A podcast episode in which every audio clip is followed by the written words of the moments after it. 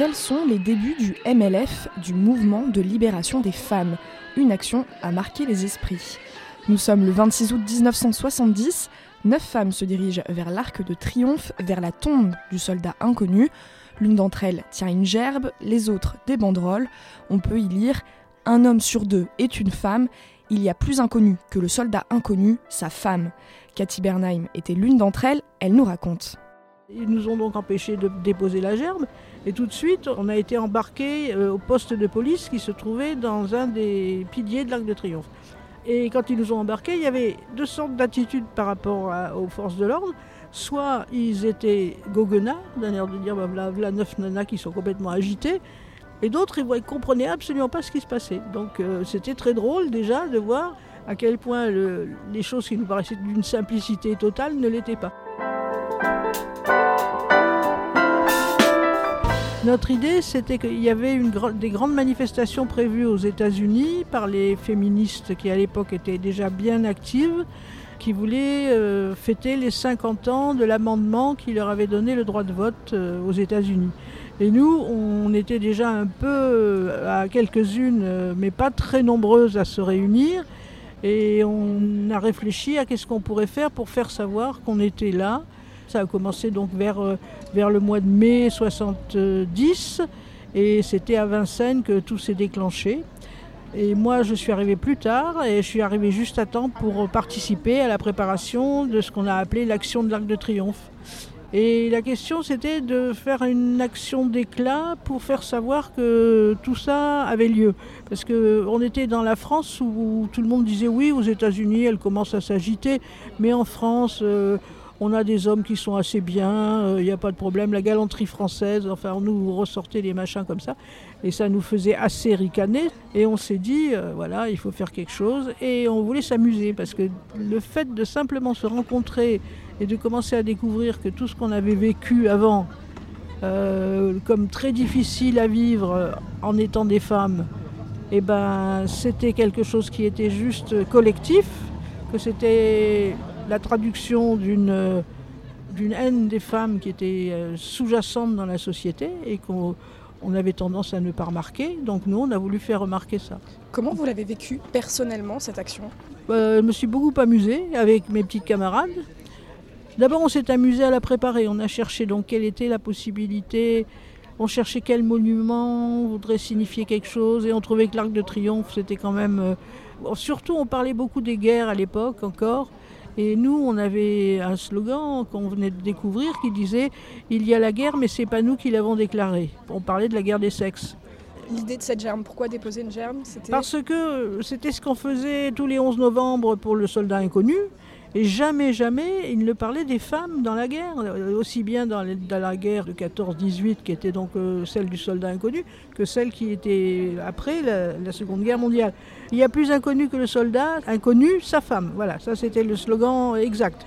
On savait, nous, puisqu'on avait des, mères, des sœurs, des, enfin, toutes les personnes de nos familles avaient traversé la guerre de 40, et la plupart... Euh, euh, avait fait des choses euh, pour la nation, mais c'était jamais, jamais commémoré, jamais raconté, jamais souligné, jamais pas d'hommage, rien du tout. Bon, à ce moment-là, nous, on trouvait que c'était le moment de rappeler qu'une société ne fonctionne pas sans femmes. Voilà. Beaucoup d'anciennes militantes racontent qu'elles ont énormément rigolé. C'est votre cas? Oui, absolument. On ne trouvait pas que c'était sinistre et triste.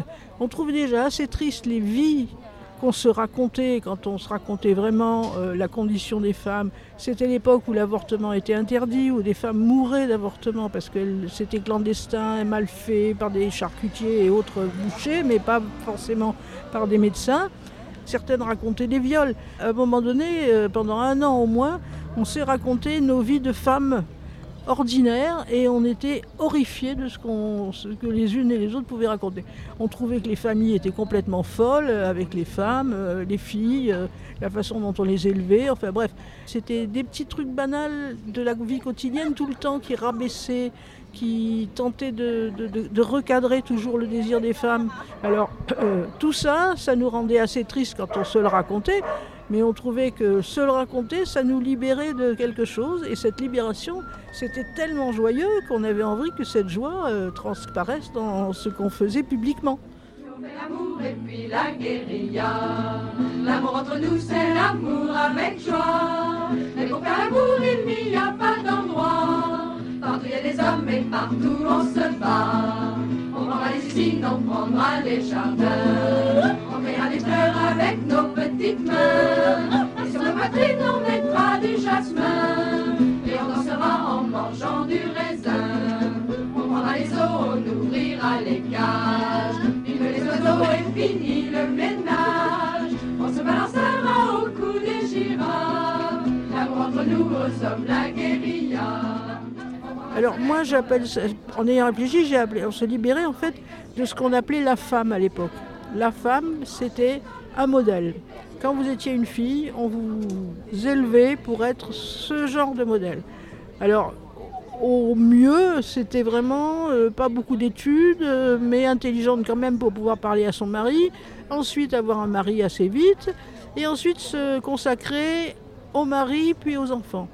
Et c'était ça l'avenir des femmes. Et c'est l'époque où on avait depuis très peu de temps le droit de signer des chèques et d'avoir un compte en banque à son nom. C'est l'époque où on était extrêmement moins bien payé quand on était payé dans certains métiers et il y avait ce fameux plafond de verre qui existe encore mais disons qu'il s'est un peu élevé qui était que si vous étiez dans un métier quelconque, et même si vous aviez les meilleures compétences possibles et imaginables, vous étiez une femme, vous étiez en dessous et c'est tout. C'était pas discutable. Voilà. Alors, on appelait ça l'oppression. Et l'oppression était économique, elle était sexuelle parce que comme la contraception était encore pas très accessible, il y en avait peu, et en plus, donc l'avortement était interdit. Et ensuite, euh, n'imaginons même pas ce qu'on pouvait dire quand les femmes s'aimaient entre elles, c'est-à-dire d'amour. Ça voulait dire que là, non, vraiment, euh, elles étaient prêtes à partir à l'hôpital psychiatrique directement. Enfin, bon. Et nous, on a fait tout un travail pour mettre à jour ces pratiques contre l'individu femme. Donc nous, on riait beaucoup parce que c'était la libération, et se libérer, c'est agréable. Moi, je trouve. Enfin, je veux dire, quand on a été en prison, on et qu'on sort de prison, à mon avis, j'y suis pas allé. Enfin, mais pas, enfin, je suis allé au poste, mais j'ai jamais été en prison. Je présume qu'on doit être assez heureux de sortir enfin, même si après on se dit oh là là, qu'est-ce que je vais faire de ma vie? C'est quand même extraordinaire.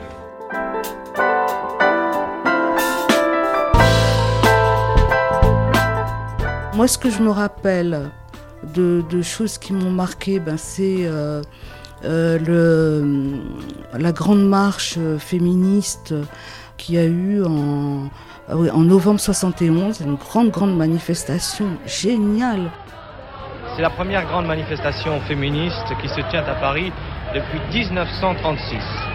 Environ 2000 femmes, souvent jeunes, quelquefois plus âgées, défilent de la République à la Nation à l'appel du MLF, le mouvement de libération de la femme. Mot d'ordre central, briser, je cite, les chaînes de l'esclavage qui depuis toujours réduisent à une condition inférieure la femme. Il y avait des femmes, il n'y avait pas de service d'ordre. Euh, il y avait des, des, banderoles, des ballons partout. Euh, on riait, on chantait. Euh, c'était absolument incroyable. Et surtout le nombre de femmes et puis cette, ce, ce, cette, cette joie, voilà, cette joie, c'était, c'était magnifique. Hein. Je m'appelle Chloé, j'ai 65 ans, je suis née donc en 1955. Et euh, j'ai découvert euh, le féminisme. Euh, je suis devenue militante féministe en 71, le premier trimestre de ma rentrée au lycée, en seconde, dans un lycée du 15e arrondissement.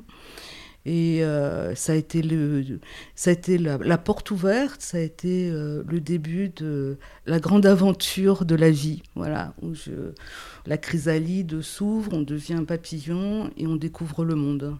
Est-ce que vous pouvez nous expliquer comment vous avez découvert le MLF Alors voilà, j'avais entendu parler du mouvement de libération des femmes. D'abord, euh, je pense que je devais avoir 14-15 ans et traînaient des revues pour les femmes, style des magazines pour femmes, style Bonne Soirée, ou je sais plus, Femmes d'aujourd'hui, ou des choses comme ça.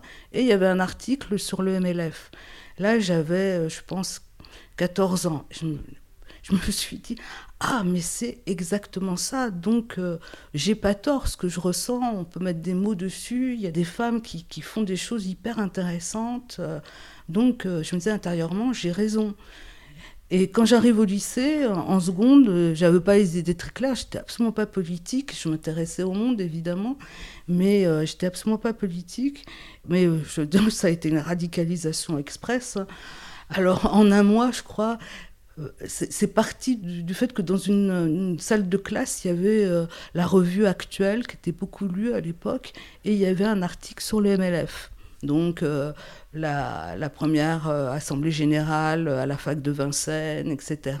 Et à la fin de l'article, il y avait local, 13 rue des Canettes, et puis un numéro de téléphone. Alors moi, ni une ni deux, je prends le téléphone et puis j'appelle.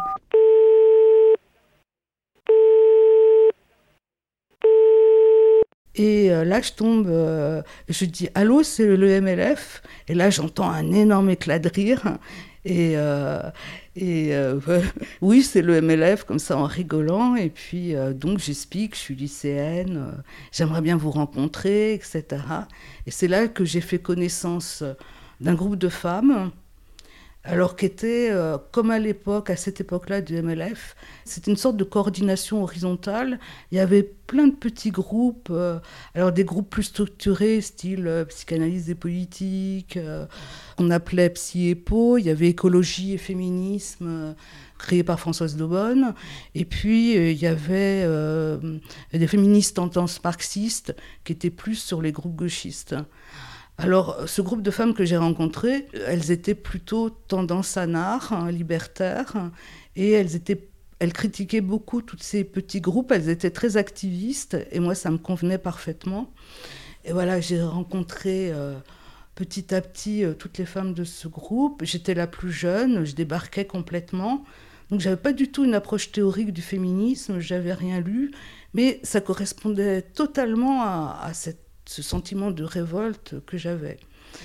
Et là, bon, c'est devenu mes grandes sœurs. Euh, je traversais euh, euh, une crise familiale pas possible avec mes parents. C'était, absolument terrible. Et elles, elles étaient là derrière. Elles me soutenaient moralement, affectivement. C'était vraiment la sororité.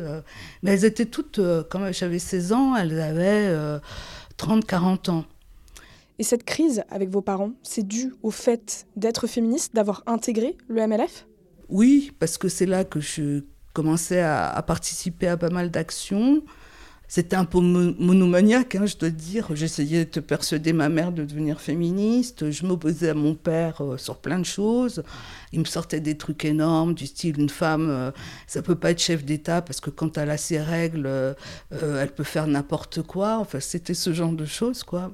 Voilà. Et donc, dès que je sortais de, dès que je sortais de la famille, bon, bah, c'était la liberté. C'était, c'est vraiment une très belle période, quoi. Une période joyeuse. Et donc, euh, euh, moi, dans mon lycée, euh, nous avons monté un groupe femmes. On n'était pas beaucoup. Donc, on avait cette activité de groupe femmes non mixte. Et on avait aussi monté une coordination de groupe femmes des lycées du 15e arrondissement. Voilà. Et après, on participait à des actions féministes. On avait aussi créé un comité de lutte. Et donc, on était plutôt, plutôt à Nard. Et euh, euh, à cette époque-là, on menait les deux choses en parallèle. Mais ça s'interpénétrait assez peu, parce que euh, avec les, groupes gauchistes, donc à l'époque c'était la JS, la JCR, la JC, etc. Le, les féministes étaient considérées comme des petites bourgeoises hystériques, et on était en but à leur agressivité. c'était c'était violent aussi. Euh, ça pouvait être violent physiquement. Je me rappelle, euh, juste une anecdote, je me rappelle d'une manifestation du 1er mai. Donc ça devait être le 1er mai 72 à mon avis. Euh, on n'avait pas le droit de défiler avec les syndicats. Donc on s'était raccroché en fin de manif. Il y avait des groupes du MLF et il y avait euh, le phare, le front homosexuel d'action révolutionnaire, les folles, les travestis, etc. Et alors je me rappelle qu'à un moment, donc euh, bon, c'était assez provocateur, les slogans, etc. Et je me rappelle qu'à un moment, le SO de la CGT est arrivé avec des bâtons et on a été obligé de s'enfuir, sinon on se faisait agresser physiquement. Et là, on se faisait traiter de salope, d'enculé, euh, de putain, etc. Ah, c'était un souvenir assez marquant.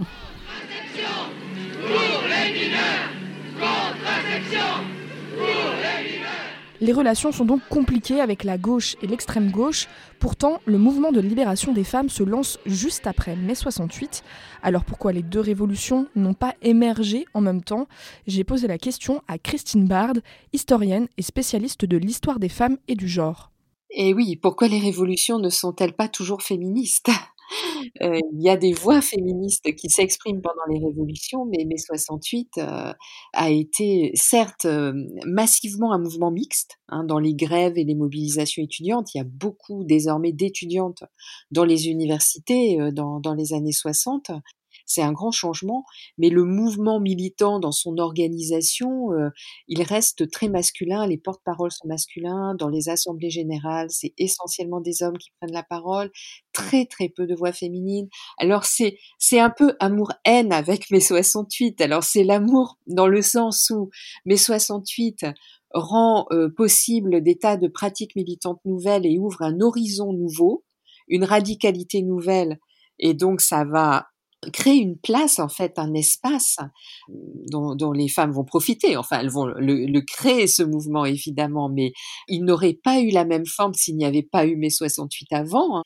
Et difficulté euh, parce que euh, le MLF, c'est aussi le, fruit d'une certaine amertume, euh, d'une déception, voire d'une colère des femmes qui ont été qui ont fait mes 68 avec les garçons de leur âge, euh, mais qui se sont retrouvés coincés dans des rôles euh, euh totalement secondaires, féminins, et puis prises dans des relations qui restaient tout à fait sexistes hein, la plupart du temps. quelle forme prend ce mouvement? Par exemple, aujourd'hui, on parle de partis politiques, de collectifs, d'associations, mais, mais le mouvement de libération des femmes, ce n'est pas ça? C'est un mouvement, c'est-à-dire que c'est pas une organisation centralisée. Il y a un refus d'imiter les organisations dites masculines. En tout cas, le modèle masculin d'organisation euh, plutôt centralisé, euh, avec euh, des, des porte-paroles, des représentants, enfin toute une structuration, toute une bureaucratie qui est fortement rejetée par par les, les féministes du, du MLF.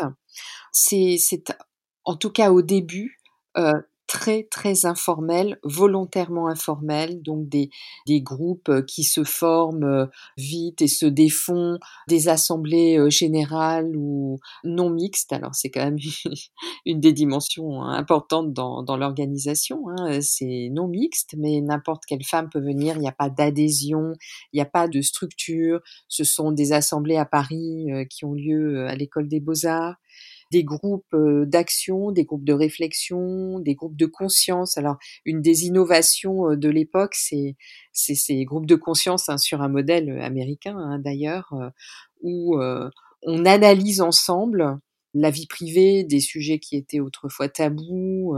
donc, il y est question pour la première fois dans des groupes collectifs féminins du viol, de la sexualité, de l'homosexualité, donc ça, c'est tout à fait nouveau, hein, l'idée que il y a une émancipation collective et individuelle et que le féminisme ça transforme toute l'existence et, et que c'est pas seulement comme dans le militantisme traditionnel une question de revendication de manifestation dans l'espace public mais que mmh, profondément le féminisme c'est se changer soi-même se libérer soi-même à bas l'ordre bourgeois et l'ordre patriarcal, à bas l'ordre hétéro et l'ordre capitalo. Ne rasons plus les murs, aimons-nous au grand jour, conquérons notre amour, préparons À l'ordre bourgeois et l'ordre patriarcal, à l'ordre hétéro et l'ordre capitalo. Amis, prenons les armes contre l'ordre moral. Ne soyons plus rivales, aimons-nous entre femmes. Au début, c'était assez laxiste et normal et, fluide, mais au fur et à mesure, il y a eu des constructions. Des constructions.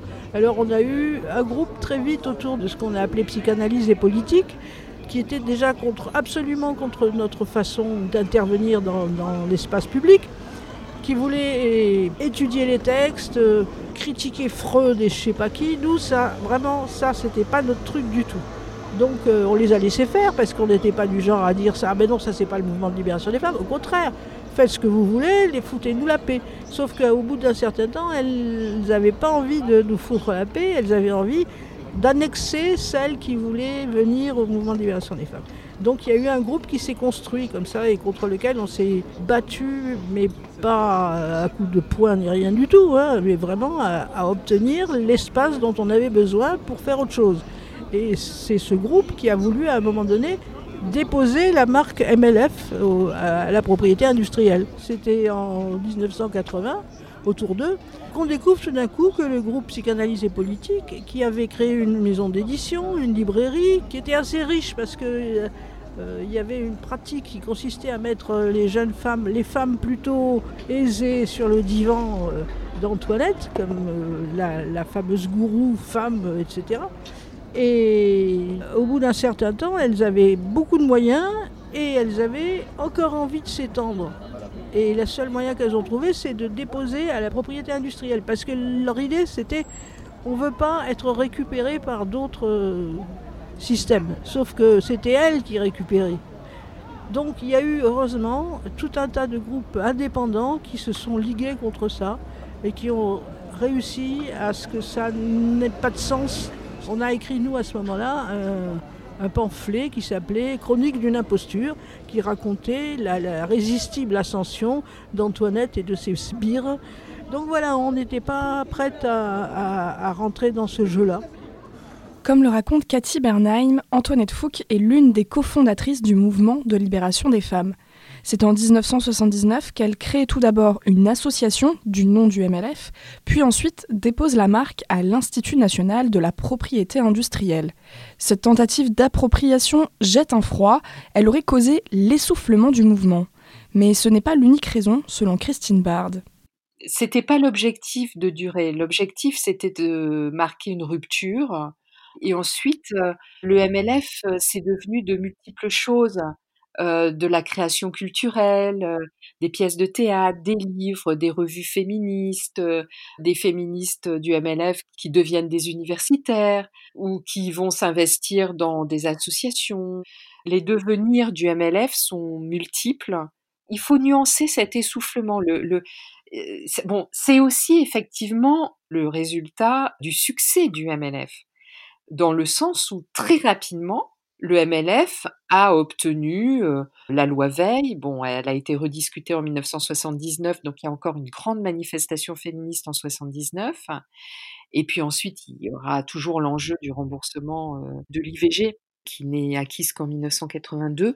Mais euh, sur les questions d'avortement, l'essentiel est gagné. Donc ce qui avait fédéré les militantes dans les années 70 euh, et au-delà d'elles des cercles plus larges, ça semble gagner. Donc il y a un effet d'essoufflement, alors qu'en fait, le féminisme, on peut pas le réduire évidemment aux questions d'avortement. Tout est en jeu dans l'existence des femmes, absolument tout.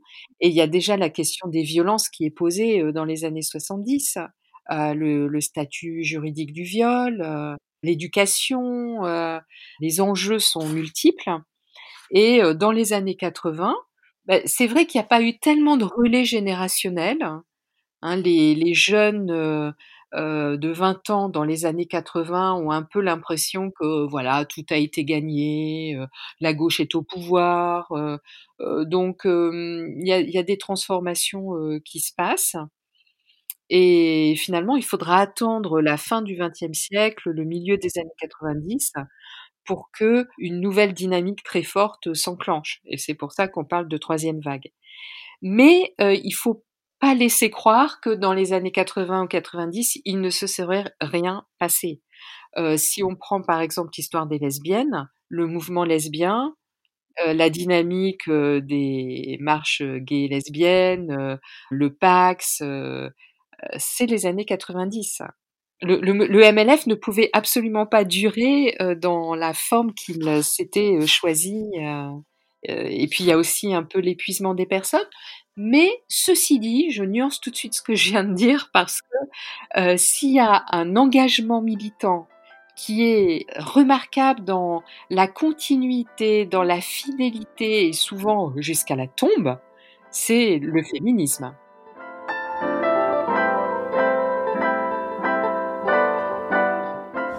Je considère que le mouvement des femmes n'a jamais cessé et continue parce que c'est encore c'est pire que enfin c'est pire pour les pour les pauvres machos euh, qui essayent de garder encore un, un, tout petit peu de leur de leur précaré machiste. Euh, ils sont vraiment cernés là, hein, parce que quand vous voyez MeToo, quand vous voyez l'effervescence de tous ces groupes féministes dont tous ne sont pas d'accord avec eux, mais regardez la politique en général. On ne peut pas dire que les hommes soient beaucoup plus d'accord avec eux, ou les, groupes mixtes, ou les, les partis, ou quoi que ce soit. Ah ben, nous non plus, hein, je veux dire. Mais sauf que la différence, c'est que nous, on s'intéresse au sort des femmes. Donc, euh, pour moi, ça s'arrête jamais. quand euh, il y a commencé à y avoir, je sais pas, pour moi, dans ma tête, c'est les fémènes. Alors là, c'était quand même une chose absolument incroyable. J'ai trouvé vraiment fascinante. Et puis, euh, et puis bon, après, c'est toute la vague euh, MeToo, etc., etc. Et là, je me suis dit, putain, nos filles, nos filles reprennent le flambeau. Et elles ont été encore beaucoup plus loin pour exploser les frontières et tout. Ah vraiment, mais oh, je suis remplie d'une joie qui ne me quitte pas depuis ce moment-là. Voilà.